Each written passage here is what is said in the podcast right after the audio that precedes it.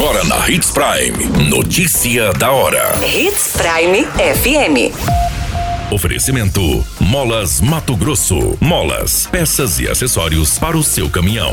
Notícia da hora.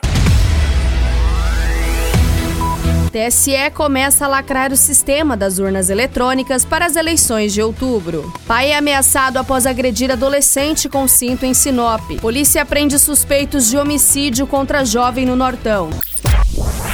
Notícia da hora. O seu boletim informativo. O Tribunal Superior Eleitoral iniciou a cerimônia de assinatura digital e lacração dos sistemas eleitorais que serão utilizados nas eleições este ano. De acordo com o TSE, os processos garantem ao eleitor que o voto registrado na urna será computado de forma totalmente segura.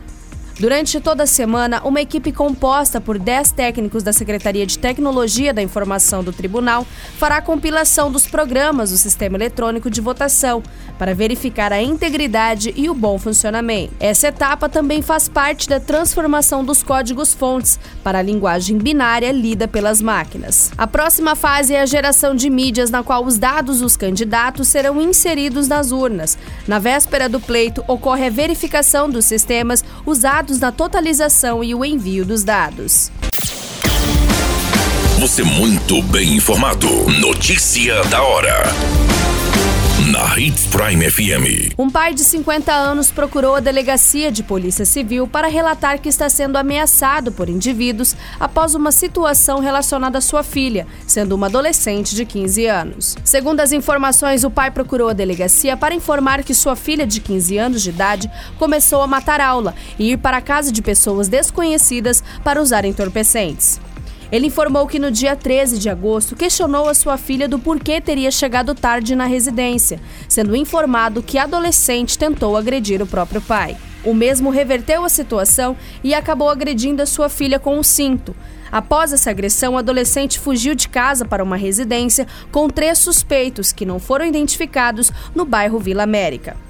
Em seguida, esses suspeitos foram até a residência do pai e começaram a ameaçar a vítima, informando que seriam de uma facção criminosa denominada Comando Vermelho e que iriam matar a todos de sua residência caso ele denunciasse a Polícia Civil. O pai então decidiu procurar a delegacia para as devidas providências. Notícia da hora: Na hora de comprar molas, peças e acessórios para a manutenção do seu caminhão, compre na Molas Mato Grosso. As melhores marcas e custo-benefício você encontra aqui. Ligue 3515 9853 que a entrega mais rápida da cidade chega até você. Em Sinop, na Rua Valdir Dorner, 666, Setor Industrial. Em todo o estado, peças e acessórios para o seu caminhão é com a Molas Mato Grosso. Unidades também em Várzea Grande e Cuiabá. Molas Mato Grosso. Pra cada boa companhia, um momento de alegria. É só dar uma passadinha no Machado qualquer dia. Machado Supermercados. Em cada pequeno momento. A notícia nunca para de acontecer e você precisa estar bem informado. Só aqui na Hits Prime.